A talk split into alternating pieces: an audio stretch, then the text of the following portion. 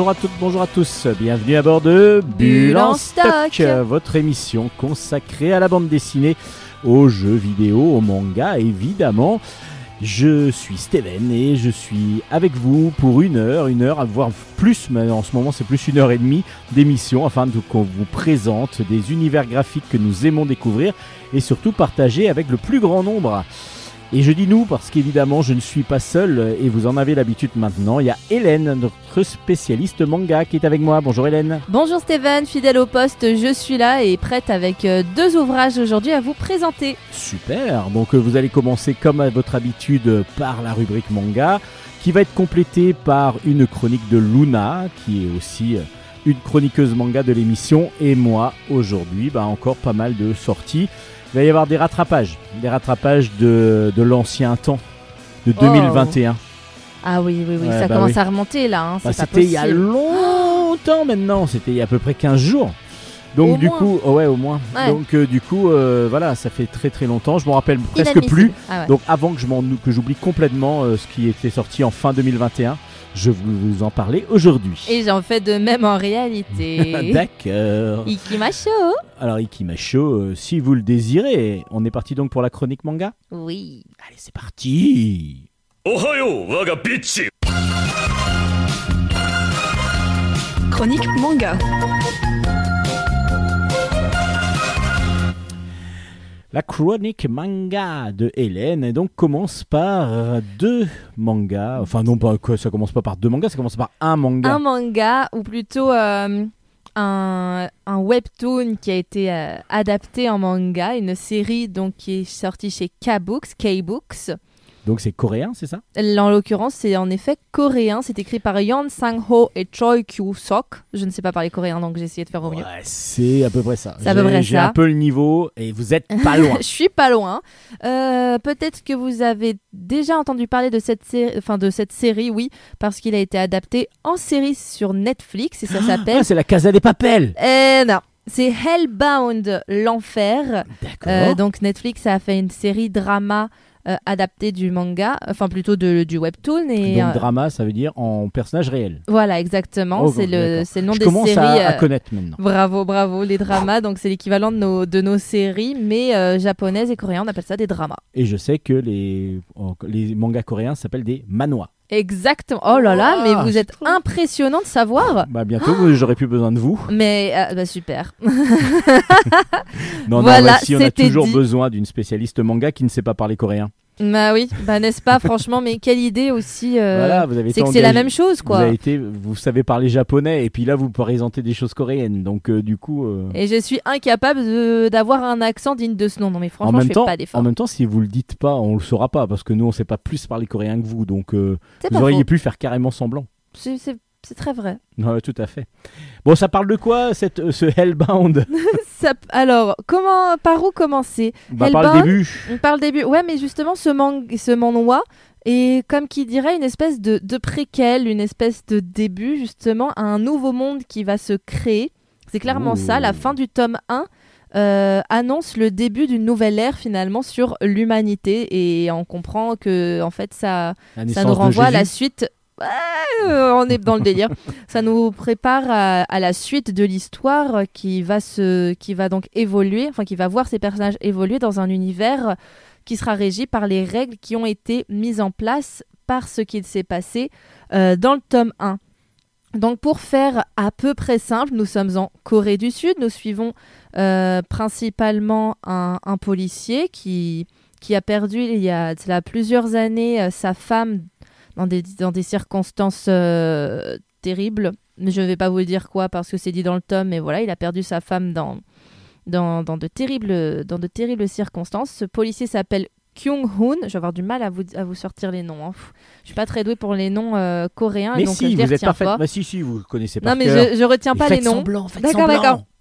Donc Kyung-hoon qui est un policier qui a perdu sa femme, qui a, mais qui a quand même gardé la tête haute, qui continue de travailler et qui vit dans un monde où, euh, où une grande secte coréenne commence petit à petit à prendre, euh, beaucoup de place dans, euh, la société. Cette secte, je me souviens plus du nom, mais c'est pas, pas trop grave. En tout cas, euh, elle prend de plus en plus de place dans la société. Il faut savoir que c'est quelque chose de relativement réaliste parce que en Corée, les sectes sont très très nombreuses et très importantes. Les gens rentrent finalement très facilement dans des sectes en Corée. C'est assez euh, impressionnant et effrayant. En l'occurrence, c'est pas forcément une secte. euh, enfin, c'est c'est une secte plutôt, enfin pacifiste, disons. Le, leur leur maître est quelqu'un de pacifiste et qui prône quelque chose de bah, finalement de, de réel. Finalement tout ce qu'il explique dans, au travers de sa secte c'est quelque chose de, euh, de vrai en tout cas qui se base sur des faits réels des faits concrets. Euh, c'est-à-dire que si jamais on a une apparition qui vient vers nous qui enfin qui nous apparaît elle, euh, si cette apparition nous annonce qu'on va décéder dans par exemple 15 jours à telle heure bah ça se produit nous nous, nous retrouvons euh, assassinés par des espèces de monstres euh, Ah, c'est ceux qu'on voit sur c'est la ceux qu'on voit couverture. sur la couverture. On dirait que on a, on dirait qu'ils n'ont que leur chair, mais que cette chair est complètement décrochée du corps. Ouais, c'est même plus euh, presque les, les, les muscles un petit Ouais, peu. Ça les fait un petit peu des bandes musculaires un petit peu euh, bizarres. qui s'entremêlent, etc. Et euh, donc ces monstres, à l'heure dite, apparaissent et assassinent sauvagement la personne à qui on avait annoncé la mort. Encore quelque chose de joyeux. Mais oui, bien sûr. Donc euh, les policiers étaient dubitatifs. Une dame a reçu cette fameuse notification et, euh, ils, euh, et du coup ils ont suivi l'affaire de près et bah on, comme on peut s'y attendre, bah ça a lieu. A pu, a a pu pu la dame et a pu la dadame. Et ce qui est à côté de ça, on a un en parallèle de la secte donc pacifiste, on a une secte elle beaucoup moins pacifiste qui s'appelle les flèches. C'est ça quelque chose les flèches. Bref, euh, qui euh, euh, qui eux par contre sont très agressifs, s'en prennent à tout le monde. Enfin bref, ça promet promet d'être très joyeux dans la suite des histoires, enfin dans le tome 2 ou alors dans la suite du webtoon qui est déjà sorti. Mais J'ai pas pu m'empêcher d'aller lire d'ailleurs les premiers les premiers chapitres en ligne après avoir fini ce tome 1 parce que c'est très très bien que Vraiment, c'est un tome qui nous met en place un contexte et c'est super bien fait, super bien écrit. Ils nous disent voilà, on est en Corée à telle époque, enfin actuellement. Il s'est passé ça et il va se passer plein de choses qui se, donc euh, qui se déroulent dans le manga. Et on nous dit pas qu'est-ce que ça va devenir, mais on nous dit bah si vous voulez savoir ce que ça va devenir, faut lire la suite. Ah bah, c'est Et en cela, c'est super, super, super bien écrit. En plus, pour, euh, pour une série. euh, pour une série qui est de base euh, diffusée sur internet, la qualité de dessin est vraiment superbe, que ce soit pour les décors, que ce soit pour les personnages, que ce soit pour euh, les traits de caractère. C'est Ça a l'air euh, très réaliste comme c'est dessin. très réaliste Donc et on n'est pas c'est- loin du- du- du- du- Enfin, ça pourrait presque être du, de la BD franco-belge, hein, quasiment. Non, même Sur dans euh, certaines planches, on pourrait, euh, on pourrait, croire, on on pourrait croire, ça. parce ouais. qu'il y a plus pas mal de, de volumes euh, créés par des ombrages et ainsi de Ouais, suite. ouais, Il y a quand même un jeu là-dessus. Et c'est en noir et blanc, sur noir et ce. Qui est, sous, ce qui est rarement le cas pour justement les séries en ligne. Pour les manois, ouais. Pour- Et du coup, par contre, c'est un, sens de lecture européen. C'est un sens de lecture européen, tout à fait. Et c'est euh, super bien écrit. Je vous le conseille vivement si vous voulez lire un thriller euh, un peu, euh, bah, un petit peu angoissant, j'ai envie de dire. Je pense que c'est euh, c'est- top. C'est Et vraiment vous n'avez pas bien. regardé euh, le début de la série sur, sur Non, Netflix j'ai du coup pas encore regardé, encore mais franchement, j'ai j'ai bien envie. hein. Alors ça s'appelle comment? Ça s'appelle Hellbound et c'est aux éditions K-Books. euh, oui, Sur Gaybooks, donc dit, euh, fait- c'est diffusé par euh, Delcourt. Voilà, merci. À chaque fois, j'oublie. Et ça s'appelle L'Enfer, le premier tome. Je vois ça sur la Ça s'appelle. Il y a écrit l'enfer, ouais. Mais c'est. C'est donc. euh, c'est, c'est, je sais pas si c'est le, la, c'est le nom de la série ou si c'est le tome 1 qui s'appelle l'enfer.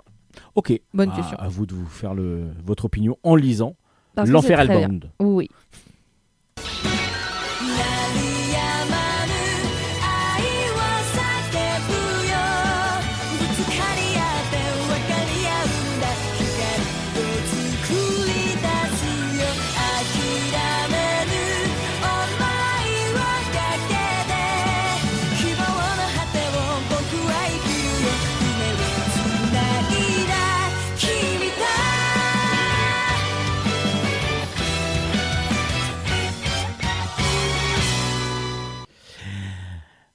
Alors, je vais spoiler un tout petit peu la suite des chroniques de- d'Hélène. Miaou, miaou. Oui, on n'est plus du tout dans, dans le même registre que Hellbound. Là, pour le coup, euh, c'est très euh, miaouesque comme C'est histoire. miaouesque. C'est miaouesque, c'est Donc c'est mignon. Piff et Hercule. Ah non. c'est Ah non, raté, mince. non, c'est le chat qui rendait l'homme heureux et inversement. Déjà, tout pas est le dans le nom. alors. Tout est ah, d'accord. Tout est dans le titre. C'est euh, c'est aux éditions Soleil Manga. Le tome euh, 2 vient de sortir. C'est écrit par Omi Sakurai. Et, euh, et c'est catégorisé dans la collection CNN. Moi, je dis c'est tout public. Tout le monde peut apprécier à sa juste valeur cette histoire. C'est trop chou. Ah c'est quoi? Alors, C'est un chat qui aime son maître. et, et le son- maître, il qui aime son chat. chat. Voilà, c'est exactement. À la semaine prochaine, ça. Hélène. C'est vraiment ça, c'est la plupart des... En règle générale, c'est c'est pas vraiment des chapitres, c'est des petites Ah, des histoires d'une chapitres page, des chapitres, Oui, j'avoue, Ils ont des chapeaux. qui ont des chapeaux. Bah, chaque Ils vivent chapitre dans un est regroupé château. en petits chapeaux d'une ou deux Ils, pages. ils dansent le cha-cha-cha. Euh, J'ai pas encore vu danser le cha-cha-cha. Ça danse le miano. ça joue du miano. Pardon. Et euh, donc, à chaque fois, c'est des petites histoires, souvent d'une ou deux pages, euh, de, de petites anecdotes du de leur quotidien, finalement, au- à ce maître et son chat. Et c'est trop mignon. J'avais la larme à l'œil euh, tout du long. Enfin, c'est pas mignon pour être mignon. C'est dans le sens où c'est super émouvant. Le perso, donc euh, le, le, le maître du chat, c'est un homme qu'on devine avoir à peu près la cinquantaine. Il s'appelle Kanda. Et alors moi j'ai le tome 2 dans les mains, mais donc sa femme est décédée relativement récemment. Et lui n'avait, il, euh, il ne s'intéressait pas particulièrement au chat. C'est elle qui en voulait un et ils n'ont pas eu l'occasion d'en adopter un finalement quand elle était encore vivante. Il l'a adopté après le décès de sa femme et euh, cette compagnie lui lui a aidé finalement à faire son deuil et il est devenu ab- absolument accro à son chat. Vous voulez dire que donc une- un, un chat c'est mieux qu'une femme? Non, C'est ce que vous venez de dire? Mais non, j'ai jamais dit Mais ça. évidemment. Et ça lui a permis de faire le deuil. Ça lui a permis de faire le deuil euh, et ça grâce facilement, à tout plus facilement. Bien sûr qu'il a toujours euh, que sa femme lui manque, mais heureusement que heureusement que ce chat est là pour euh, bah pour qu'il ne soit pas seul. Et il apprend et fi- finalement ces deux chats, ce, ce maître et ce chat sont très bien trouvés. À noter que et c'est un truc qui m'a beaucoup plu dans le manga, c'est qu'on n'est pas juste centré sur euh, le, maître. Il y a certains chapitres où on est dans la tête du chat. Et euh, on le devine parce que, bah, pour dire euh, moi, il dit miaou. Enfin, il, il rajoute des i après chacun de ses m, etc. On reconnaît, euh, donc on sait quand est-ce que c'est le, euh, quand est-ce que c'est le maître qui parle et quand est-ce que c'est le chat qui parle. Et c'est, c'est discret et c'est super bien fait. Bah là, par, par exemple, il dit bienvenue à la maison. Et euh, D'accord. plein de petits trucs comme ça. Et c'est c'est plutôt. Enfin, j'ai trouvé ça terriblement touchant tout du long. C'est les dessins sont, sont, chou, sont beaux. Les, et euh, mine de rien, petit à petit, on creuse. C'est pas juste euh, les. Voilà, c'est un chat, c'est son maître, c'est leur quotidien. Il y a, c'est, beaucoup de ça, mais en même temps, petit à petit, clac, on nous glisse euh, une petite info qu'on n'avait pas. Ah, d'accord, bah en fait, il fait ça. Ah, mais euh, il a fait ça auparavant. Ah, mais ok. Enfin, petit à petit, on apprend à connaître les, le chat et ce maître et à comprendre qu'est-ce qui fait que qu'ils sont rencontrés et que finalement ils étaient faits pour vivre ensemble en fait. C'est vraiment c'est super touchant et je vous le conseille vivement si vous avez envie de lire un, manga ouais. plein de tendresse. Ah bah c'est super. Et comment ça s'appelle du coup? Ça s'appelle Le chat qui rendait l'homme heureux et inversement et c'est aux éditions Soleil Manga. Merci beaucoup Hélène. C'est un plaisir. On se retrouve la semaine prochaine, euh, mais d'ici là, on va écouter. Enfin, on se retrouve nous la semaine prochaine pour une nouvelle chronique manga. Je veux Ah oui, dire. oui, oui, oui, oui. Oui, non, mais on Ah, fait oui, pas oui, la oui. fin tout de suite. On va d'abord passer à la rubrique de Luna. Bonjour Luna. Bonjour. Alors aujourd'hui, vous allez nous présenter un- le nouveau tome d'une série que vous avez déjà présentée, mais que vous adorez. Alors ça s'appelle comment? C'est Saotome Love Unboxing, tome 5, dessiné et scénarisé par Naoki Mizuguchi, sorti aux éditions Doki Doki.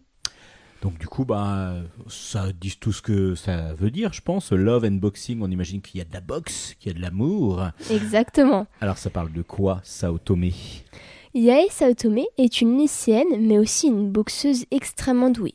Elle participe aux tournois internationaux, mais en parallèle, elle sort avec Satoru, qui est dans le même club de boxe que Saotome. Mais lui est beaucoup moins fort. C'est Saotome qui lui a demandé de sortir ensemble. Elle est tombée amoureuse de quelqu'un de totalement différent d'elle. Au début, Satoru avait refusé car il voulait pas gêner Saotome dans ses combats, mais en apprenant ça, le coach des deux jeunes va leur dire de s'entraîner ensemble. Donc Satoru est maintenant le coach de Saotome. Ils finissent par se mettre ensemble, mais si quelqu'un l'apprend, la carrière de la jeune prodige va tomber en ruine. Dans le tome 5, on va découvrir que Saotome cache un gros secret à Satoru et le moral de Satoru va être mis à rude épreuve. Est-ce que le jeune couple va arriver à surmonter cet obstacle? Est-ce que Saotome va avouer son secret? Ça, c'est à découvrir dans le tome 5. Alors, moi, ce que j'ai quand même une petite question, c'est est-ce que nous, en tant que lecteurs, on, a, le- on sait ce que c'est que ce fameux secret de Saotome Parce que vous dites qu'elle le cache euh, à Satoru, mais est-ce que nous, on le sait? Oui, nous on le sait, parce que sinon je l'aurais pas précisé, parce que je- j'aurais pas été au courant. Mais du coup, oui, Si, on le vous auriez sait. pu savoir qu'il y avait un secret, mais sans le savoir, sa- savoir ce que c'était. Oui, mais non, nous on le sait. Alors, c'est quoi? Je le dirai pas, c'est Ah, un bah, secret. Ah, bah, c'est un secret, oui, du coup. Mais par contre, c'est assez surprenant. Un peu. Enfin, moi ça m'a un peu surpris. Je, je m'y attendais pas. Vous y attendiez pas, d'accord. Donc, en fin de compte, c'est un garçon, peut-être. Oh Je dis rien. Ah d'accord, ok. Bon, vous aimez pas obligatoirement la boxe, vous adorez le manga, Oui. et pourtant ce manga, vous l'avez adoré. J'adore cette série car euh, bah, je trouve que c'est déjà extraordinaire que des femmes sont représentées dans des mangas de boxe et que même Saotome est meilleur que les garçons. Et du coup, je trouve ça vraiment super bien et c'est assez. C'est un gros progrès, je trouve. Oui, tout à fait. C'est vrai que le manga de boxe est souvent, manga de sport même la plupart du temps, Oui. euh, on est souvent euh, sur des, des, des hommes qui deviennent très forts. euh, et du coup, là, on est sur Hippo, par exemple. C'est un, un- un boxeur qui, lui, devient très fort, mais c'est un boxeur Voilà. homme. Alors que là, c'est une fille. Et du coup, en plus, il y a une histoire d'amour derrière. C'est c'est encore Alors, plus du coup- intéressant du coup. Et j'ai vraiment beaucoup aimé l'histoire et les dessins sont vraiment super beaux. Donc c'est une série que vous recommandez toujours, comme vous l'aviez déjà Oui. recommandé pour les premiers volumes. Alors, on rappelle un petit peu pour ceux qui veulent découvrir cette euh, boxeuse. C'est pas fini, je crois, la série encore. hein. Non, il y a 10 tomes sortis au Japon pour le moment. Mais ça continue au Japon oui, aussi. oui. Alors, au Japon, je sais pas si ça continue, mais en France, ça continue. En France, ça continue automatiquement. Bah, Euh, S'ils doivent oui. raj- rapprocher le, enfin rattraper le Japon, automatiquement, il y en aura au moins 10. Au Japon, Bon, je sais pas si à ça vérifier, ou pas. savoir si c'est fini ou pas au Japon. En tout cas, il y en aura au moins 10 en France. Et ça s'appelle Saotome Love and Boxing, on est arrivé au tome 5, dessiné et scénarisé par Naoki Mizugoshi et sorti aux éditions Doki Doki. Merci beaucoup, Luna. Merci à vous. À la semaine prochaine. À la semaine prochaine. C'était Luna qui nous présentait sa rubrique manga du jour. Merci Luna. Alors une petite pause musicale comme à notre habitude. On va écouter une musique dont vous allez devoir retrouver ben, l'auteur original ou la musique déjà euh, utilisée parce que c'est une reprise. Allez, à vous de jouer.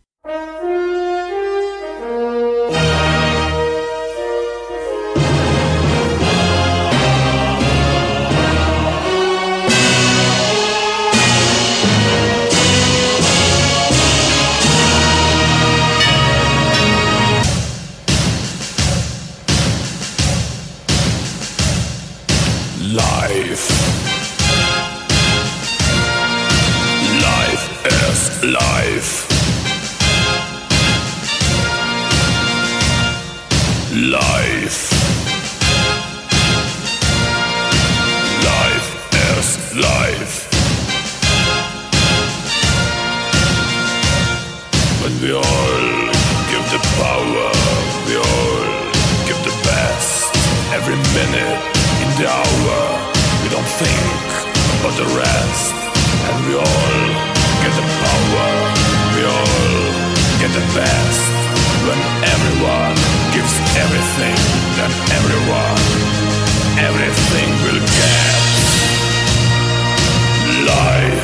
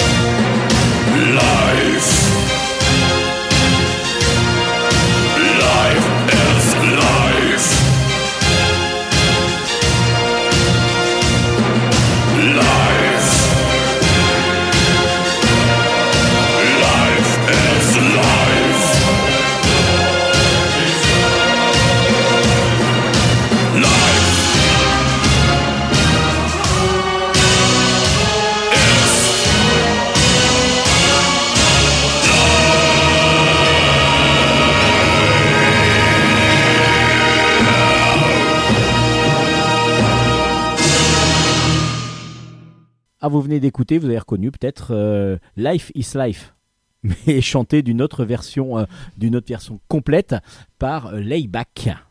Alors je connaissais pas du tout, j'ai trouvé ça un petit peu en fouinant un peu sur internet C'est assez original. jamais entendu parler de layback, moi non de plus. Layback non Mhm. plus. Et du coup, c'est plutôt original. Et on est là pour vous faire découvrir des chansons originales, Et puis justement. nous, ça nous fait marrer. Ah bah on Donc adore. très bien.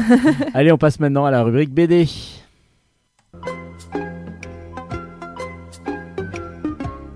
Chronique bande dessinée.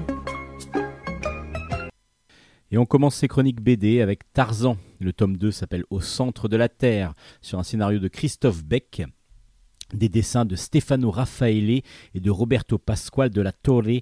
C'est aux éditions Soleil. Alors Tarzan, on avait eu la première aventure euh, qui était donc dessinée par un autre dessinateur. Là, ils se sont mis à deux pour dessiner ces aventures de l'homme singe. Euh, ben, l'homme singe, justement, on le retrouve dès le début de l'album euh, sur un bateau. C'est pas Lord Greystock, mais c'est Monsieur Grey. Euh, donc euh, du coup il se fait passer pour un quelqu'un de, tout à fait normal et classique. Il fuit un petit peu la population qu'il est allé vivre. Il est allé vivre à New York avec Jane.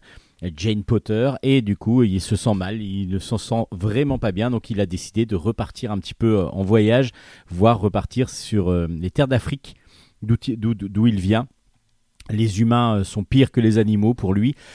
Et du coup, il se sent vraiment pas bien. Et justement, c'est même sur le bateau, ça va déjà se passer un peu comme ça. Et là, il va faire escale, il va partir, il va s'arrêter à Paris. Et on va ensuite voir qu'il va beaucoup euh, lire, il va beaucoup s'instruire, il va beaucoup trouver euh, des informations dans pas mal de choses. Et en particulier, il va découvrir des indications sur une terre légendaire qui s'appelle la cité d'Opar. Et il va partir un petit peu sur les traces de cette cité d'Opar. Mais en même temps, en parallèle, il y a un de ses meilleurs amis, donc euh, avec qui il correspond, et c'est comme ça qu'on va même suivre un petit peu l'évolution de la mentalité de, Tarzan et, euh, et de ses amis, de ce, que, de, de ce qui est devenu aussi Jane, parce que c'est par cet euh, intermédiaire qu'il va que, Christophe Beck arrive à nous faire comprendre ce qu'il qu'il ressent. Euh, c'est par les lettres qu'il envoie à son ami, justement, qui est parti en expédition pour chercher la terre creuse. Alors la terre creuse, c'est quoi? C'est une, terre, en tout cas sous la calotte glaciaire, il y aurait donc une, autre, un autre univers, une autre terre, un petit peu comme euh, euh, ce qu'elle nous a donné Jules Verne dans, dans ses aventures euh, avec le monde mystérieux où euh, on, passe sous la croûte terrestre et là on arrive sur une nouvelle terre, une nouvelle, nouvelle civilisation, en tout cas des, quelque chose qui se passe. Et à un moment donné, il n'a plus du tout de nouvelles de son ami qui est parti en expédition justement avec euh, Jane en particulier, donc pour essayer de trouver cette fameuse terre creuse. Et donc il va ben, évidemment repartir sur les traces de son ami et peut-être de Jane aussi, avec qui ben voilà ça s'est mal passé parce que justement les, différences euh, sont trop difficiles pour lui à, faire. Il n'arrive pas à changer obligatoirement, il n'arrive pas à devenir un homme comme on l'entend. Euh, voilà, donc euh, tout ça, c'est ça passe beaucoup par donc comme je vous ai dit la, correspondance entre ces deux amis, entre Tarzan et son ami, euh, qui euh, est très intéressante du coup de ce point de vue-là. Euh, on, on comprend ce qui se passe dans les, dans les cases.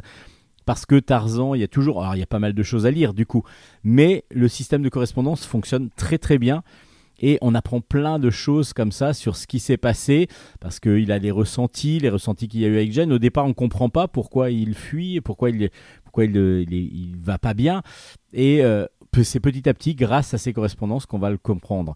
Et puis évidemment, une fois qu'il est parti, soit dans la cité d'Opar, en tout cas à la recherche de la cité d'Opar, soit à la recherche de la Terre creuse pour pouvoir euh, sauver, euh, sauver Jane. Évidemment, là on est dans la vraie grande aventure, surtout que dans la Terre creuse, il va y avoir ben, justement un monde. Un monde, mais comment il est je vous laisse un peu le découvrir. Il y a beaucoup, beaucoup d'aventures, beaucoup d'actions dans cet album euh, qui fait quand même 80 pages. Donc, euh, du coup, c'est un beau, beau volume tiré évidemment de Edgar Rice Burroughs. Euh, c'est une très bonne aventure de Tarzan. Le dessin est très, très beau. En plus, très réaliste.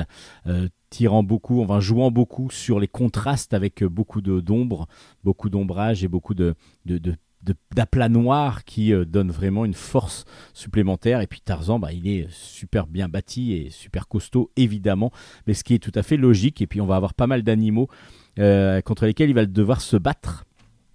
Ou alors qu'il va retrouver euh, lorsqu'il va retourner en Afrique. C'est un bon album, un bon one-shot de Tarzan. Donc Tarzan, le tome 2 est sorti aux éditions Soleil. On change complètement d'univers parce que cette fois-ci, on va vous rencontrer Paul et Pauline. C'est de H. Tonton euh, et c'est aux éditions Kenes. C'est un premier tome.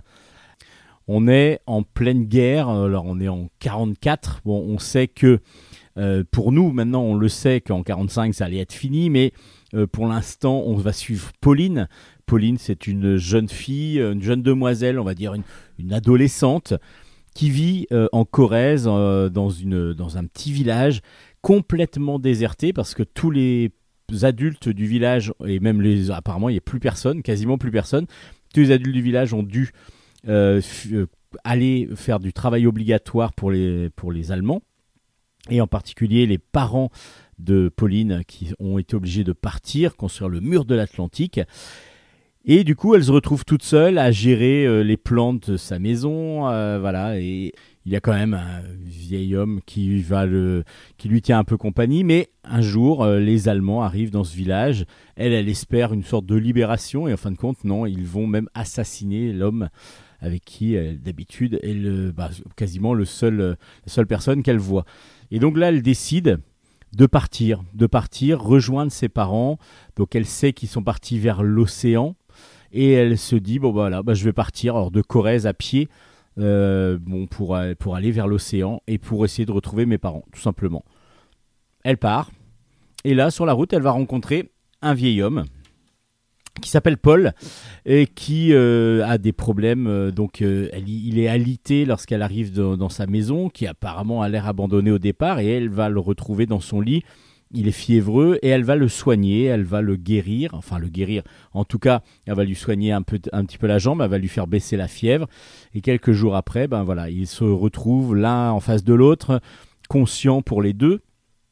Et euh, ben, Pauline dit voilà, moi je vais partir rejoindre mes parents et Paul dit ben je veux, je veux te montrer où par où c'est si tu veux je peux t'aider mais il le fait de façon très acariâtre il y a vraiment une, une- on sent qu'il n'y a pas une sympathie énorme envers ce- cet homme alors est-ce que le voyage qu'ils vont commencer à entamer elle avec le fauteuil roulant de cet homme qu'elle va pousser euh, et puis lui comme ça qui est, qui est assez ronchon et qui est tout- souvent euh, est un petit peu euh, maladroit avec elle est-ce que cette entente va bien se passer Est-ce qu'il y a pas mal de choses qui vont se passer? Bah oui. Bah oui, bah oui, bah oui, parce qu'on est complètement entraîné dans cet euh, univers. Alors, c'est ce qui est très très intéressant, c'est que il y a l'innocence totale d'une enfant lors de la guerre. C'est-à-dire qu'elle est livrée à elle-même, elle s'en sort, mais elle, est, elle a un manque et elle n'a pas conscience du tout du danger, de ce qui peut être euh, dur, de ce qui peut être difficile. Et du coup, elle est très pure, très naïve, et c'est très très très bien fait. Parce que du coup, évidemment, chacun, euh, pendant la guerre, euh, on imagine que euh, tout le monde n'était pas soit résistant, soit était en train d'attaquer. Il y avait plein de gens qui se retrouvaient un petit peu confrontés à ça sans le avoir voulu, évidemment, sans bah, subir et avec évidemment leur ressenti chacun complètement différent. Et là, c'est ce qu'on va suivre avec euh, H Tonton qui nous offre en plus un album absolument magnifique, comme à son habitude, hein, je vais le dire, parce que du coup, c'est tout en couleur directe à l'aquarelle. C'est magnifique. C'est magnifique, c'est vraiment sublime. Donc il y a des couleurs très vives, on n'a pas l'impression d'être en guerre quasiment, à part des scènes où justement y a, on voit des Allemands qui arrivent, qui assassinent les autres, euh, des, des- des bâtiments qui sont un petit peu détruits, voire carré- carrément détruits. On sent qu'il y a la guerre, mais c'est aussi dans, un endroit assez paumé, assez reculé, donc du coup très peu de monde et très peu, beaucoup de végétation, et, et c'est ce qui est très intéressant. Et il y a le contraste complet entre la beauté de toutes les planches, la beauté de tous les paysages et le contraste de la guerre qui est assez impressionnant. Euh, on n'est pas dans un village, de- tout est en ruine. Au contraire, on est encore en Corrèze où euh, il y a peu de peu de villages et, du coup où il faut marcher pas mal. Et justement, Paul et Pauline vont marcher assez longtemps. Mais je vous raconte pas la fin ou la suite. En tout cas, il y aura une suite, ça c'est sûr. Ça, ça c'était un premier tome, mais il y a quand même quelque chose qui se passe qui est très très intéressant et que l'on voilà, on va comprendre un peu plus sur la psychologie des personnages qui ont le temps de se mettre en place, mais qui se mettent en place non plus pas de façon abrupte. On apprend à connaître chacun des personnages. Et c'est ce qui est super intéressant. C'est vraiment superbement bien fait. J'ai adoré cet album. C'est une grosse recommandation de Bulle en stock. Ça s'appelle Paul et Pauline. C'est aux éditions Kenes. Et merci à H. Tonton de nous offrir ce merveilleux album. J'ai hâte de lire la suite. Donc Paul et Pauline aux éditions Kenes. Et puis, on va partir sur du comics, mais du comics français, avec la Brigade Chimérique, Ultime Renaissance. C'est de Serge Lehmann au scénario, euh, tiré de, et puis créé, avec un univers créé par Jess. Et euh, de Stéphane Canva au dessin avec des couleurs de loup. Et c'est aux éditions Delcourt. Alors pourquoi je dis créé par Jess? Parce que Jess était le créateur graphique de la Brigade Chimérique qui est donc sorti déjà en plusieurs, euh, tomes. Euh, et euh, c'est euh, un univers que Serge Lehmann euh, nous offre qui est très très intéressant. Il imagine que tous les héros de, romans euh, français de notre enfance, de notre enfance ou de l'enfance de nos parents, voire de nos grands-parents, euh, que toutes leurs aventures donc que l'on a pu lire ne seraient non pas des récits inventés par leurs auteurs, mais des biographies. C'est-à-dire que tous ces personnages seraient vraiment des vrais super-héros, des super-héros que l'on a pu découvrir et que donc un biographe a mis en, en exergue dans ses romans. Et du coup, bah, la Brigade Chimérique, c'est ça, c'est que on va partir sur tous les romans populaires comme cela, et en fin de compte, chaque personnage existe en vrai. Et c'est ce que nous prouve, dans cette grâce à cette Brigade Chimérique, euh, Serge Lehmann. C'est ce que nous, nous prouvait euh, dans, dans, ses, dans premiers tomes. Euh, donc qui, qui, qui est vraiment extraordinairement dessiné par Jess au départ. Et là, il y a une renaissance. Pourquoi l'ultime renaissance? Parce que là, il y a un nouveau monstre, un mutant. Il y a un homme qui se transforme en, homme rat. En rat, mais très, très, très, très énervé, très, très vénère parce qu'il arrache le cœur des autres. Et on ne sait pas pourquoi il est devenu comme ça, mais on le sait parce que tout le monde a pu filmer. Enfin, il y a eu des films qui ont été euh, faits, euh, les caméras de surveillance. On voit donc cet homme se transformer en rat à cause de, de harcèlement un petit peu subi dans le métro, dans la rame du métro, par des jeunes euh, petits voyous euh, qui, qui sont là juste pour embêter les autres. Et lui, à un moment donné, s'énerve et là, il devient un homme rat et il va commencer à tuer les autres. Et donc, il y a comme ça, il va réussir à s'échapper et puis surtout, et il va pas être le seul. Il va pas être le seul, il va y avoir des milliers de rats qui vont le suivre déjà, et puis il y en a d'autres qui vont se transformer aussi en, en hommes rats euh, très très puissants.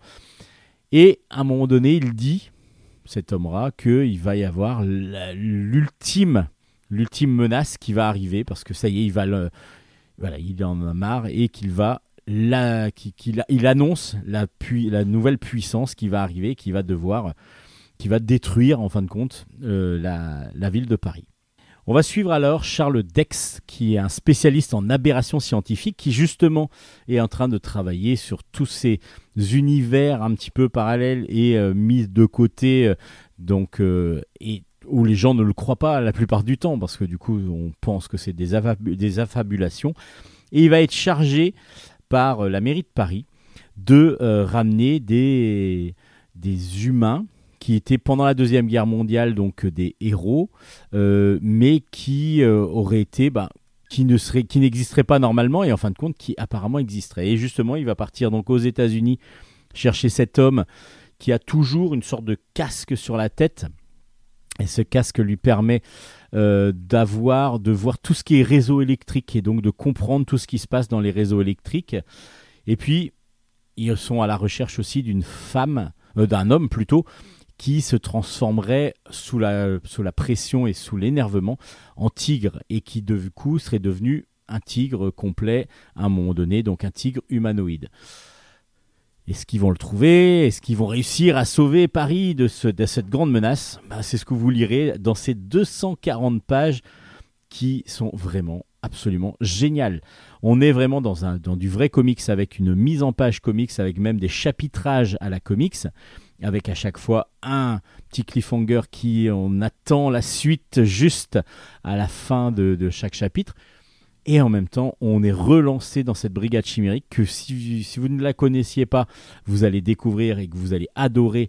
Et je pense que vous allez vous ruer sur l'intégrale de ce qui était déjà sorti.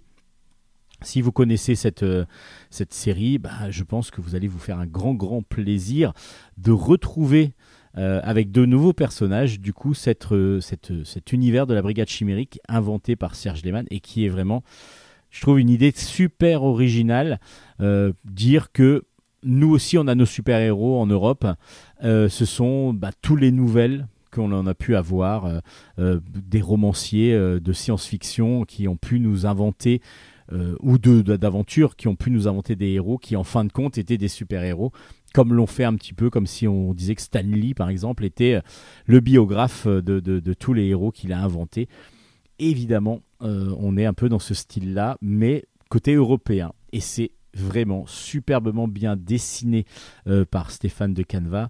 Et vraiment, l'album, l'album, l'album est génial. C'est une grosse, grosse épaisseur. Alors en plus, il y a une jaquette.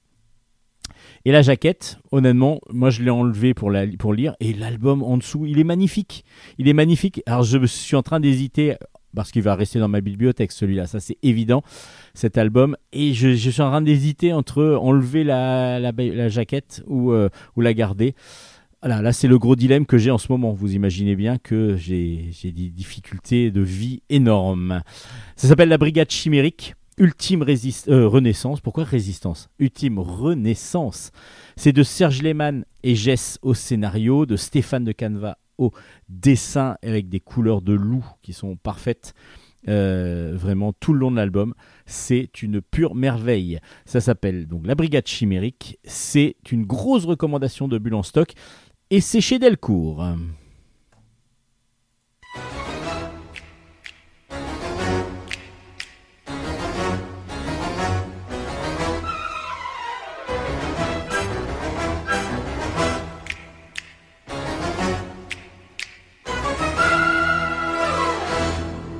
On continue avec euh, le premier tome du second cycle d'une série que l'on adore. Et oui, il y a déjà les six premiers tomes qui étaient sortis. Ça s'appelle Les Cinq Terres. Euh, Le tome 7 est donc sorti. L'heure du cadeau, ça s'appelle. C'est de l'Eveline. Alors l'Eveline, c'est un collectif de scénaristes avec David Chauvel, Andoris et Patrick Wong qui tous les trois donc ont créé cet univers euh, avec des animaux qui vivent donc sur cinq terres différentes. Et le tout est dessiné par Didier Poli et Jérôme Le Reculet. Et c'est aux éditions Delcourt. Alors, on est sur euh, de la légende, sur euh, un univers avec donc des terres, avec des animaux, mais des animaux anthropomorphes. Donc, c'est-à-dire qu'ils ont la- l'apparence d'humains, ils ont juste la tête et la caractéristique euh, physique de certains animaux, euh, parce que bah, ils peuvent avoir les mains aussi évidemment euh, ou des pattes qui ressemblent plus à des animaux que des humains. Donc dans le, dans le premier cycle, on était donc sur la terre des félins, où il y avait toute une succession, le roi mourait, et du coup il y avait toute une succession qui se mettait en place avec le, le, neveu qui était arrivé au pouvoir, alors que c'était normalement la fille qui aurait dû être au pouvoir, la fille du roi. Mais cette fille, ben oui, étant une fille justement, elle n'a pas le droit au pouvoir. Il y a pas mal de choses qui se passaient, et on apprenait que pour pouvoir euh, instaurer une sorte de paix sur les, entre les cinq terres, euh, il y avait trois prisonniers volontaires, entre guillemets, qui étaient enfermés donc dans ce pays des, félins. Alors, ils étaient bien accueillis, mais ils étaient prisonniers parce qu'ils ne pouvaient pas partir de ce pays. Arrivé à la fin de ce premier cycle, et justement, ces, ces prisonniers ont pu être euh, libérés. Alors, je ne vous dis pas pourquoi, comment c'est arrivé, mais en tout cas, on va en suivre un, une plutôt, qui s'appelle Keona, qui arrive donc euh, qui vient d'être libérée. C'est une singe et elle vient d'être libérée. Elle donc elle retrouve euh, sa, ville et donc sa terre qui s'appelle Alessandra euh, pardon. Et du coup Keona qui est la fille de la reine est de retour parmi les siens. On va donc voir un petit peu ben, dans cet univers là on est plus simiesque évidemment donc les différentes strates de, niveau entre les différentes euh, sortes de primates qui existent. Et on va avoir justement bah, donc la royauté avec Keona et sa, famille. Mais on va aussi suivre la sortie d'Alissa. Et la sortie d'Alissa, c'est c'est une guenon, donc une femme singe, qui, elle, est, euh, est sortie, elle, de prison. Et oui, elle, a passé 5 ans en prison. Elle a été dénoncée. Alors, elle fait partie de la mafia, de la mafia de. Et du coup, elle a été dénoncée. Elle, est, tombée dans un guet-apens. Donc, qui l'a dénoncée? Comment va-t-elle reprendre un petit peu le pouvoir? Et surtout, justement, on va comprendre que euh, y a pas mal de choses qui se sont passées aussi en son absence. Alors que c'est elle qui normalement devait reprendre les rênes de cette mafia. Et puis on va suivre encore d'autres euh, personnages et on va avoir comme ça quatre ou cinq histoires parallèles. Alors il y a un peuple plutôt primitif qui euh, de pêcheurs qui, qui- que l'on va découvrir et puis on va avoir deux, euh, deux, étudiantes qui vont partir à la recherche d'un sorte de, de trésor, d'un endroit en tout cas qui est secret et euh, qui qui va mener évidemment à pas mal de péripéties. Alors pour l'instant, on a quatre histoires différentes, on a quatre dans, un même lieu, dans un même univers. On va avoir quatre euh, trames différentes et on pense, on imagine évidemment qu'il va y avoir des interactions à un moment donné entre ces différentes trames. C'est toujours aussi bien fait. Toujours aussi bien fait parce qu'on est pris tout de suite, même si là, il va falloir s'acclimater de nouveau aux différentes, euh, euh, personnalités, aux différents groupes de personnages.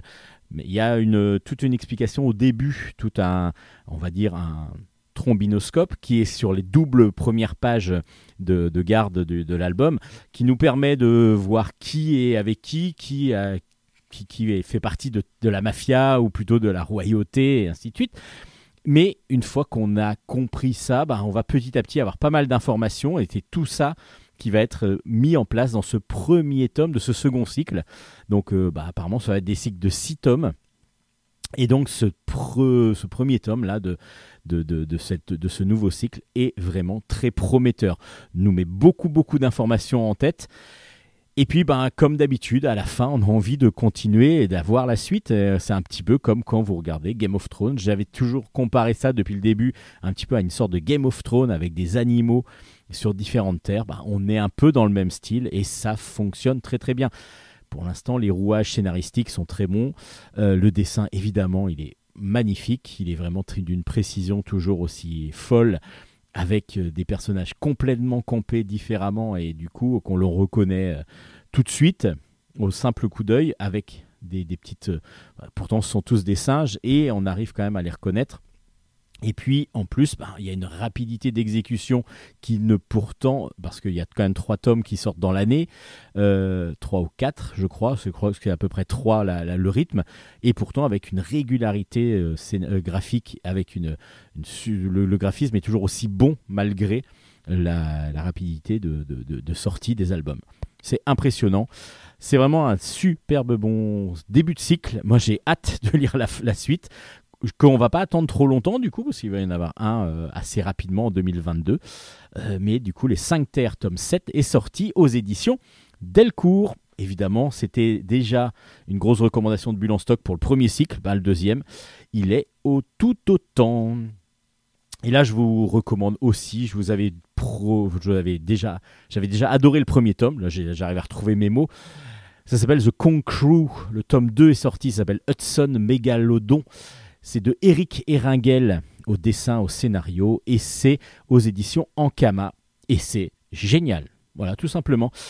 Fin de la chronique, non pas tout à fait, je vais quand même vous expliquer ce qui se passe. Kong Crew, imaginons que King Kong, on est dans les années 30. euh, King Kong a donc euh, est arrivé. On a retrouvé Kong et on l'a on amené donc à Manhattan.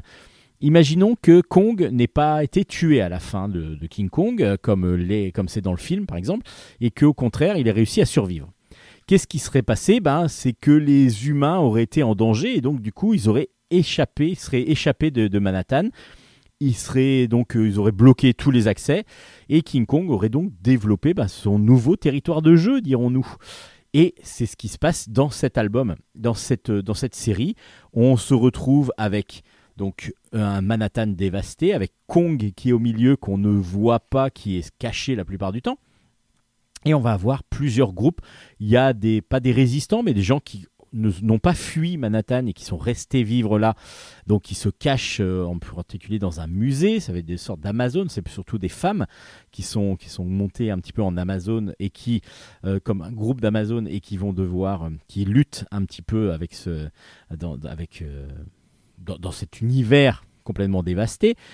Et on va suivre Virgile. Virgile, c'est un, pilote, un pilote euh, donc, euh, qui va faire une mission au-dessus de Manhattan pour retrouver un avion qui est rentré en fraude dans Manhattan. Donc on va suivre aussi les deux personnes qui étaient dans l'avion, un scientifique et un journaliste, pour, qui, veulent eux avoir de la sensation forte et des informations euh, plus grandes. Et c'est, pour retrouver cet avion, on va donc envoyer l'armée. Et cette armée va euh, donc, euh, bah, justement, euh, Virgile, qui lui est pilote, qui doit faire juste une reconnaissance, a un accident et va se retrouver dans cet univers donc complètement, complètement détruit et en même temps bah, complètement fou parce que on va comprendre très rapidement qu'il va pas se faire attaquer par Kong, mais il va se faire attaquer par des dinosaures. Et oui, il y a des dinosaures qui sont arrivés dans Manhattan, qui sont revenus maintenant à Manhattan, alors qu'ils ont disparu complètement. Et on va même avoir une explication dans ce deuxième tome. Alors il va y avoir plein de choses. hein. Il va y avoir plein de choses parce qu'on va suivre en même temps aussi le, le chien, la saucisse euh, marchande, va-t-on dire. C'est un teckel donc de Virgile qui va essayer de rejoindre son maître. En même temps, il y a une demoiselle qui est, c'est un peu amouraché, on pense, de Virgile, qui va essayer de retrouver le chien que, Virgile lui a confié, et donc il va mettre tout en place pour pouvoir retrouver le chien. On va avoir un groupe de militaires qui va essayer de retrouver aussi Virgile, qui lui donc s'est écrasé dans Manhattan. Virgile va lui se faire euh, donc arrêter, enfin va se faire capturer par les Amazones. Voilà, il y a plein de choses qui vont se passer. Oh, c'est génial. C'est génial parce qu'on ne sait même pas à quoi s'attendre, on ne sait pas ce qu'on va avoir la page d'après. On sait juste que le dessin va être magnifique parce que les planches sont véritablement magnifiques, majestueuses. Les plans choisis par Eric Erringel, etc., c'est vraiment du vrai, vrai cinéma, du découpage énorme. On va avoir des cases des fois énormes avec des combats.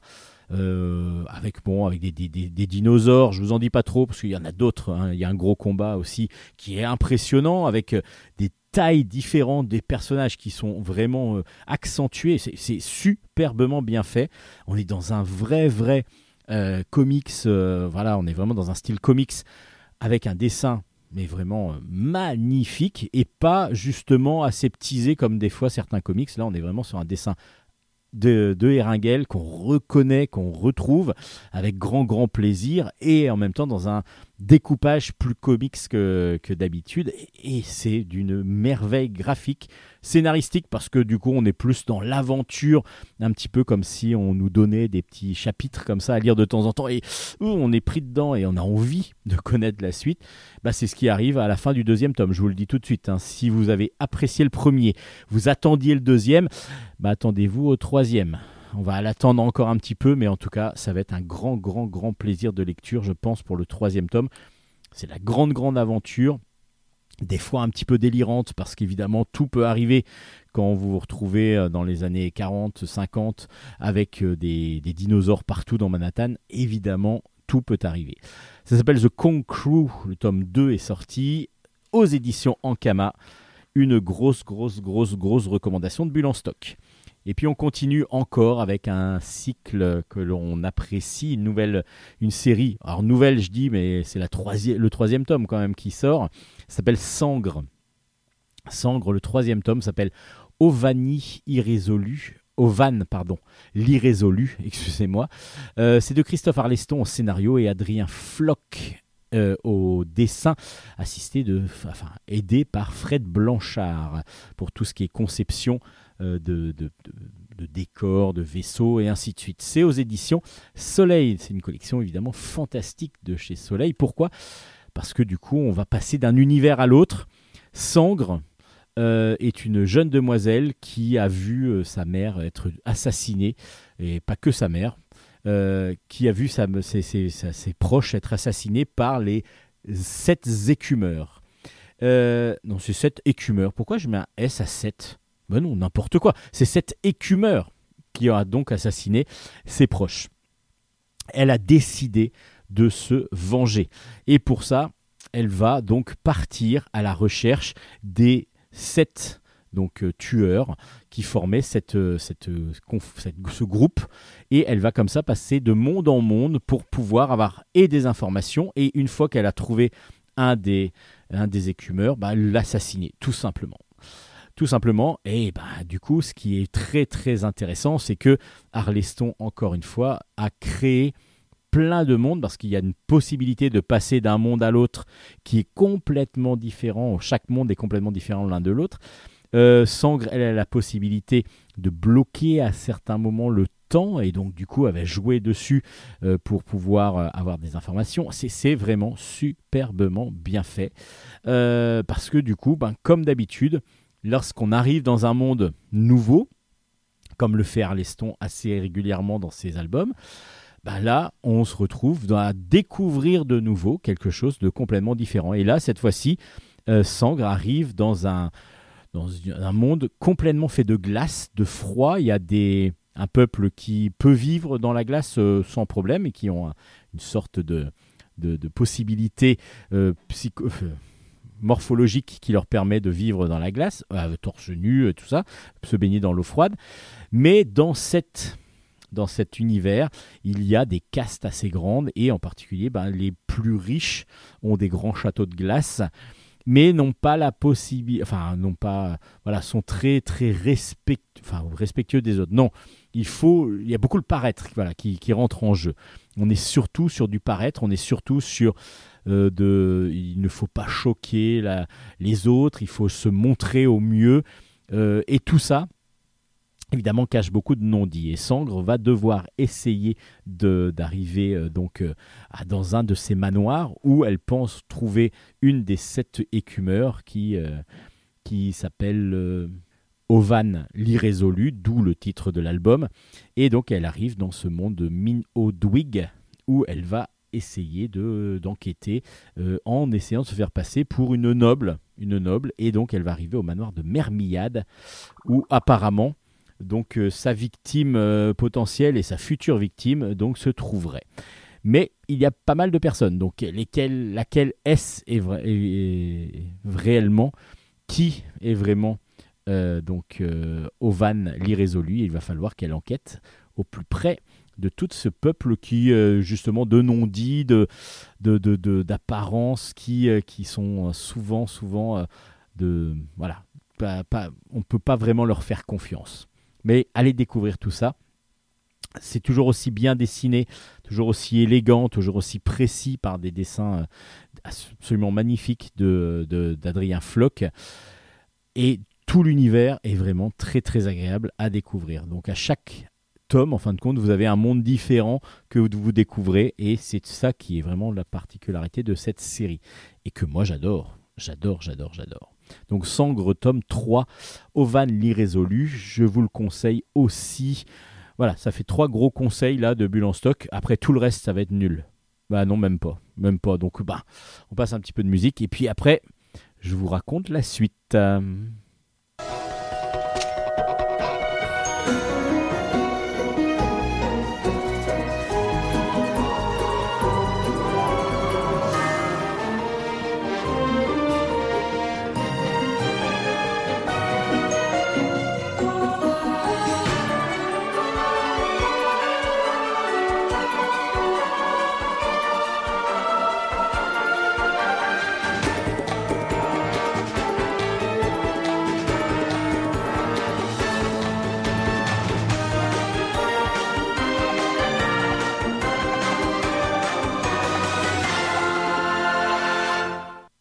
Jésus is back. Euh, Jésus is back, c'est un album euh, assez original de Franck Dumouya euh, et c'est aux éditions Kenes. Alors Jésus is back, oui, c'est vrai, c'est la résurrection de Jésus, enfin c'est l'arrivée de Jésus sur terre exactement. Et donc du coup, bah, vous imaginez bien qu'il va y avoir quelque chose de très religieux et tout ça. Bah, pas tout à fait. C'est même plutôt euh, une critique assez acerbe que nous fait Franck Dumouya de, euh, de, la religion. Parce que Jésus euh, arrive, oui, sur Terre, mais il arrive en tant qu'enfant. Pourquoi en tant qu'enfant? Parce que lui, il peut changer d'apparence comme il veut. Et puis ben, l'enfance, pour lui, bah, il n'a il a pas fait grand-chose. Il est, il est assez innocent, il peut jouer, il peut s'amuser. C'est la liberté qu'offre l'enfance qui l'intéresse à Jésus. Donc il revient sur Terre en tant qu'enfant et il va tout de suite se faire des amis, et en particulier Zach. Zach, donc dans un petit village, et euh, Zach découvre Jésus, rencontre Jésus, il devient ami avec lui, mais sans aucune arrière-pensée. Par contre, vous imaginez bien que toute la paroisse, le curé en, pri- en priorité, bah, ça va leur chambouler un tout petit peu l'univers quand même. C'est-à-dire que déjà, ils vont nier complètement l'existence de cet enfant et dire voilà, il arrête de, de, de, de foutre de nous. euh, tu ne peux pas être Jésus. Jésus, c'est un adulte qui est mort sur la croix et, et là, Jésus dit à Zach en disant mais tu crois vraiment que si j'avais j'étais mort comme ça, je serais resté comme ça sur la croix? J'aurais j'ai autre chose à faire quoi. C'est un petit peu ça. Et du coup, on va avoir comme ça des, des choses assez drôles à découvrir, des réactions complètement stupides et complètement abracadabrantes de beaucoup des personnages, euh, donc en particulier des croyants. Et du coup, ça donne une critique assez acerbe, assez, euh, assez dure de, de la religion. Et en même temps, voilà, on est plus sur, euh, faites attention de croire à n'importe quoi, essayer de, de, relativiser, essayer aussi d'aller plus proche du peuple. C'est pas parce que euh, voilà, Jésus vous revient comme ça que obligatoirement il faut oublier tout et se dire voilà Jésus est revenu parce qu'à un moment donné ils vont commencer à y croire et puis après Jésus va en avoir marre il va partir. Et là Zach va devenir donc du coup son apôtre. Donc qui est cet apôtre? Est-ce que c'est euh, euh, bah, tous les apôtres que l'on connaît Paul ou, ou un autre? Ben non c'est Zach. C'est Zach un petit un petit gamin du village quoi. Donc euh, du coup c'est toujours très drôle ça relativise pas mal et euh, c'est dans un dessin assez euh, assez libre aussi. Le dessin de, Franck Dumouya euh, permet déjà, il n'y a pas de case, on est plutôt sur une sorte de bulle, une sorte de, forme comme ça à chaque fois, un petit peu euh, patatoïde dirons-nous, mais qui, qui fait, c'est le décor en fin de compte qui forme un petit peu chaque, euh, chaque case. Et puis, on va avoir comme ça des, des réflexions euh, très intéressantes, très drôles, euh, de, ben, entre la, la conscience, qu'on, ce qu'on imagine, ce qui, est la, ce qui est la réalité, et puis ce qui pourrait euh, peut-être être un petit peu plus humain aussi. Il y a beaucoup d'humanité qui rentre dedans. Donc on est sur un album plutôt, plutôt agréable à lire. Juste une petite réflexion que je me suis faite. Je trouve que le texte est un tout petit peu petit, et donc du coup, des fois, j'ai eu du mal à le lire, surtout que c'est un texte écrit à la main, et, et des fois, du coup, il y avait certains ou alors c'est peut-être les lettres qui sont un petit peu trop rapprochées les unes des autres et du coup euh, par moments j'étais un petit peu perturbé par la lecture. Alors ce qui gêne du coup quand vous lisez un album et puis que vous êtes en train de vous bloquer sur un mot que vous n'arrivez pas à lire tout de suite bah du coup ça vous gêne dans une fluidité de lecture. C'est un petit peu dommageable pour ça. Donc Jésus is back. Bah, à vous d'aller découvrir ce nouveau Jésus entre guillemets nouveau Jésus pas tout à fait non plus mais bon oui c'est un nouveau Jésus on peut le dire comme ça et puis aux éditions Joker, euh, diffusées maintenant par Kenes, euh, le retour, enfin c'est pas le retour, c'est l'intégrale d'une série classique qui s'appelle Les Petites Femmes. C'est de Céron au dessin et au scénario, et c'est donc euh, non pas la, la, les femmes, les petites femmes, des, c'est pas une parodie, enfin c'est pas Céron est connu pour les petits hommes. Les petits hommes où il y a vraiment des petits hommes avec des vaisseaux spatiaux et ainsi de suite. Mais là, les petites femmes, c'est pas les femmes des petits hommes, va-t-on dire. C'est euh, une histoire où souvent bah, on lui demandait à Céron de faire ces petites femmes, mais euh, comme il a un dessin très rond, euh, très cartoon, ça fonctionnait très bien. Et il faisait des petites dédicaces, des fois, des petits dessins un petit peu plus déshabillées, avec les femmes plus, déshabillées. Et donc, du coup, il est parti sur euh, une idée de série qui s'appelle donc Les Petites Femmes.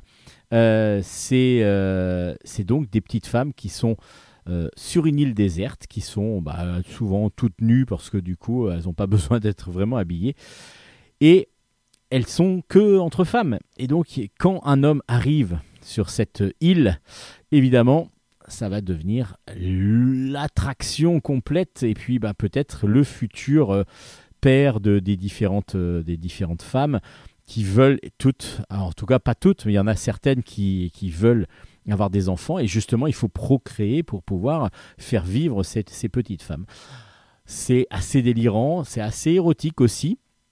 Même si c'est pas pornographique, euh, bah, comme du coup il y a pas mal de, sous-entendus, pas mal euh, voire de scènes aussi, sans qu'elles soient pornographiques, où euh, il y a des accouplements, où il y a des, de, la sensualité, de la sensualité. Évidemment, les femmes sont nues ou dévêtues la plupart du temps, donc évidemment, bah, c'est un album plutôt à mettre entre les, tous, les, tous les mains adultes que, que enfants.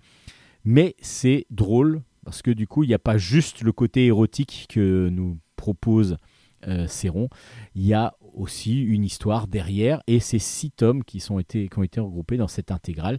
Donc du coup, vous avez de quoi faire pour la lecture de ces petites femmes. C'est donc aux éditions Joker. L'intégrale des petites femmes est sortie. Et euh, pour ceux qui connaissent, bah, vous n'allez pas avoir de surprise. Pour ceux qui ne connaissaient pas, ça va vous permettre de, retrouver ces albums qui étaient un peu plus difficiles à trouver.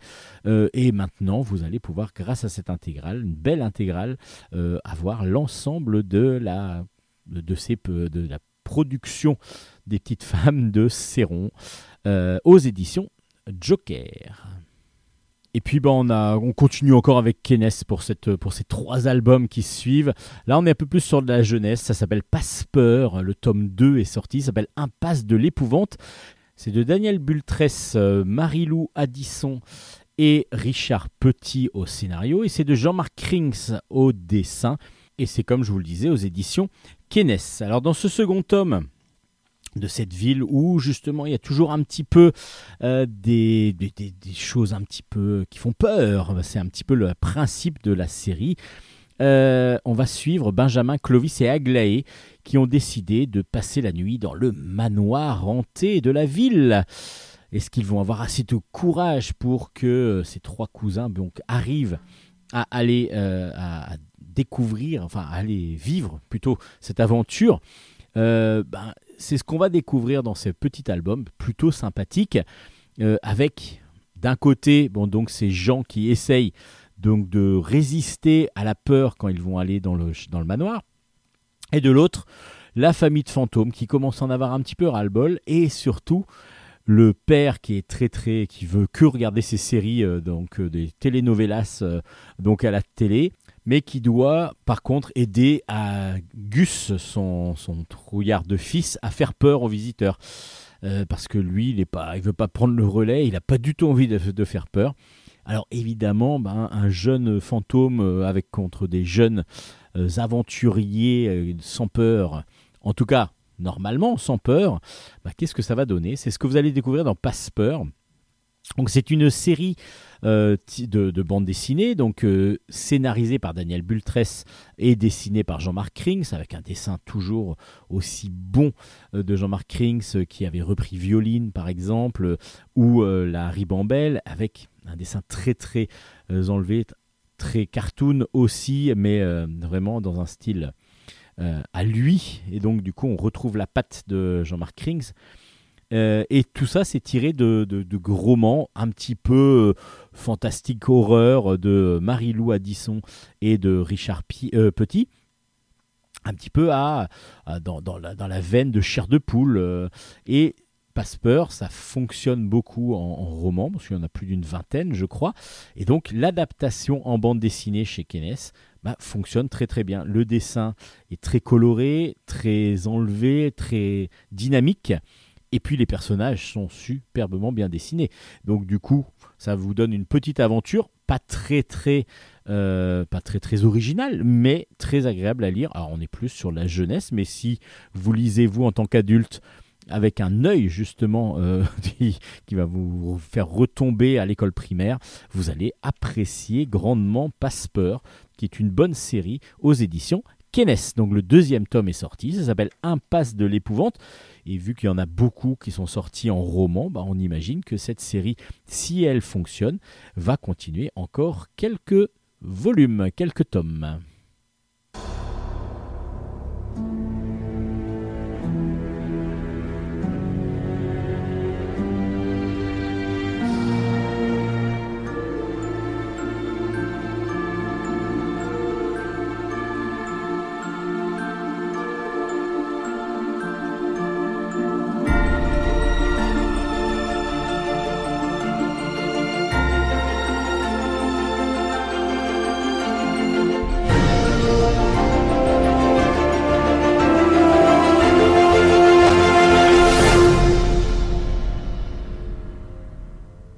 Et on finit avec trois albums plutôt orientés jeunesse. On commence par euh, Lota.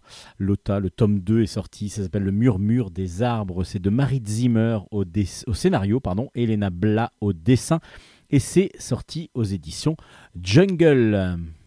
On retrouve donc Lota, cette jeune demoiselle qui va devenir chamane. Elle est dans un pays nordique, je crois que si, si je me rappelle bien, c'est la Norvège. Et du coup, il y a pas mal de traditions qui, vont peut-être se perdre, mais elle, elle a décidé de continuer à, euh, apprendre pour devenir donc une chamane. Euh, ses parents, son père est éleveur de rennes et elle va donc, euh, on va encore avoir une aventure assez, assez proche de la nature là cette fois-ci parce que justement il y a un réchauffement climatique mais ça provoque pas mal de pluies verglaçantes dans le, dans, dans- le village et dans la région où, ils, où, sont euh, Lota et, et son père et sa sœur. Et euh, du coup, il y a un problème, c'est que la nourriture des rennes, qui est le lichen, est bloquée par cette pluie verglaçante, par, ce- par cette glace, et donc il n'y a pas possibilité d'accéder pour les rennes à cette nourriture. Donc ils vont devoir euh, non pas leur donner la, nourritu- la nourriture naturelle, mais euh, du foin et des granulés qu'ils doivent acheter.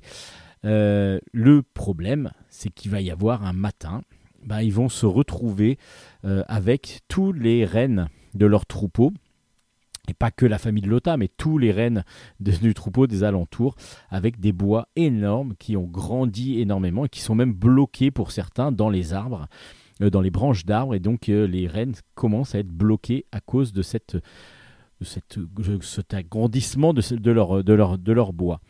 Alors Lota va évidemment essayer de comprendre ce qui se passe et elle va utiliser donc ses pouvoirs chamaniques pour aller essayer de rentrer en contact avec la nature pour voir comment ça se passe. Alors justement, c'est un, un univers très proche justement de la nature, juste on, est vraiment dans le chamanisme, dans le druidisme, dans voilà toutes les légendes un petit peu euh, nordiques et c'est plutôt agréable à, suivre. Déjà le dessin de Elena Bla est très très fin et très très esthétique, très beau, très coloré en plus. Euh, et on, a vraiment une réflexion sur la position de l'homme et de la nature euh, vis-à-vis, enfin, de l'homme vis-à-vis de la nature dans cette euh, dans cette dans cette série, donc dirigée par Marie Zimmer. Je vous conseille grandement d'avoir lu le premier tome pour, pour vraiment pouvoir vous plonger dans les aventures de Lota parce que comprendre où, en- elle en est avec euh, dans ses dans ses dans ses cours de chamanisme, dirons-nous, euh, savoir euh, qui est qui, qui est sa sœur, euh, quelles sont les relations qu'elle a avec elle. C'est, il vaut mieux avoir lu le premier tome pour pouvoir se, délecter de ces voyages de Lota. Parce que appelé ça Lota, mais c'est les voyages de Lota exactement. Le murmure des arbres et donc le deuxième tome sorti aux éditions Jungle à découvrir cette série très originale et très axée vers la vers la nature, vers la nature et le, sauvegarde de la nature surtout. Sorcière sorcière, le tome 6 est sorti, ça s'appelle Le mystère des enfants disparus. C'est de Joris Chamblin au scénario, de Lucille Thibaudier au dessin et c'est aux éditions Kenes. Alors, on connaît Miette et Harmonie depuis donc 5 tomes. Là, le sixième vient de sortir. Ce sont des petites sorcières qui euh, habitent donc dans un petit village que de sorciers. euh, et du coup, aujourd'hui, Miette et Harmonie vont faire leur rentrée scolaire, à part que Miette, la plus petite, rentre en, école d'apprentissage de magie. Donc elle va avoir sa nouvelle baguette magique et ça, enfin sa première même baguette magique et va commencer à prendre leur, des tours. Donc bah, c'est ce qu'il va y avoir, c'est une grande cérémonie pour que ces nouveaux euh, futurs magiciens puissent avoir leur baguette. Donc il y a l'arbre à baguette qui arrive, et puis toutes les familles sont là, du coup euh, Harmonie, évidemment, ses parents, et puis même le tonton qui est là, euh, qui vient d'apporter des nouveaux grimoires qui vont servir à ces jeunes futurs magiciens. Mais il y a un petit problème. Il y a un petit problème, c'est que le soir, lorsque l'école est finie, lorsque les premiers tours ont été un petit peu appris par, euh, grâce aux nouvelles baguettes magiques, bah, certains enfants vont disparaître. Certains enfants vont disparaître, et en particulier euh, Miette, qui va disparaître avec sa meilleure amie. Et donc Harmonie et ses parents sont à la recherche de Miette et ils vont découvrir que ce n'est pas la seule à avoir di- disparu. Qu'est-ce qui s'est passé? Encore euh, soit un mauvais tour d'un- méchant ou autre chose À vous de le découvrir en lisant ce sorcière sorcière. C'est toujours aussi beau, toujours aussi mignon. Alors graphiquement, on est dans un dessin euh, très coloré, très cartoon. euh, c'est superbement bien dessiné et surtout mis en enluminure quasiment par euh, Lucille Thibaudier. Et Joris Chamblin arrive toujours à trouver une idée assez originale pour nous amener des nouvelles aventures de Miette et Harmonie. Euh, là, ce- celle-là, bon, ça va vous rappeler peut-être un film, mais en tout cas, c'est vraiment, euh, c'est vraiment très très agréable à lire. Les personnages sont assez truculents, sont très drôles, et surtout, c'est superbement bien mis en dessin et en couleur par Lucille Thibaudier. Ça s'appelle donc Sorcière Sorcière. Le tome 6 est sorti aux éditions Kenes. Et pour finir, on va finir aujourd'hui avec Les Enfants du Tonnerre. Euh, C'est aux éditions Sarbacane. C'est le tome 3 qui vient de sortir. Ça s'appelle Un pingouin sous les cactus. C'est de Guillaume euh, Guéraud au scénario, Laurent Audouin au dessin. Et donc, comme je vous ai dit, aux éditions Sarbacane. Alors, Les Enfants du Tonnerre, je vous ai déjà présenté les deux premiers tomes.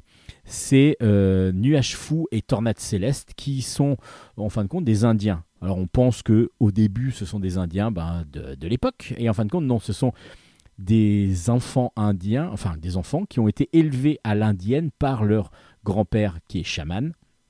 Et ils vivent à notre époque. Donc le grand-père, il a sa moto et ainsi de suite. Et du coup, il y a toute la modernité, mais eux vivent un petit peu comme des, Indiens pour garder la tradition indienne, amérindienne.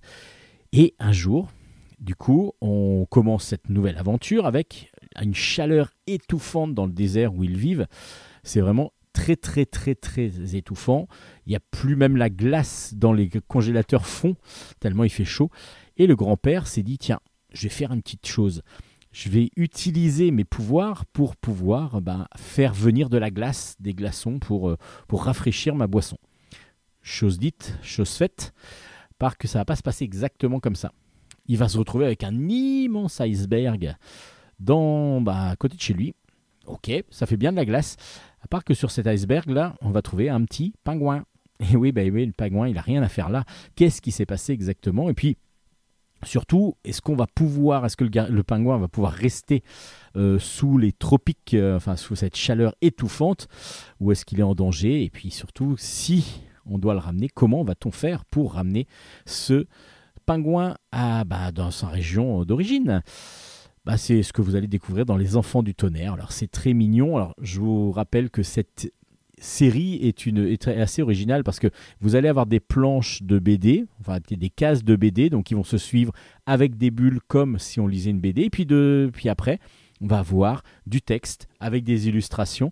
Donc c'est un mélange de livres jeunesse et en même temps, ça appréhende euh, la lecture de la bande dessinée. Et c'est plutôt vraiment très bien fait.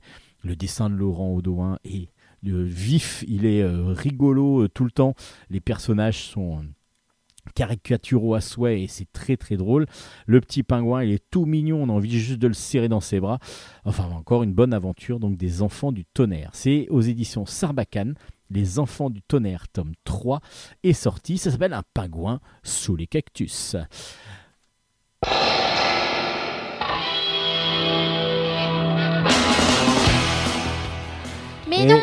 ben si Mais non, mais non, mais si, mais si, mais si. pas bah, Ouais, mais après, euh, quand c'est trop long, les gens ils se lassent, alors euh, il vaut mieux qu'on revienne la semaine prochaine, Hélène. Ok. Ok, bon, de good coup, on va se retrouver la semaine prochaine. Voilà, Bulle en stock, c'est fini pour cette semaine. On espère que ça vous a plu. Bah, J'espère aussi que ça vous chat plu. Que ça vous échappe plus. On va parler comme ça tout le restant de l'émission. j'adore. Ouais, On doit tenir deux minutes encore.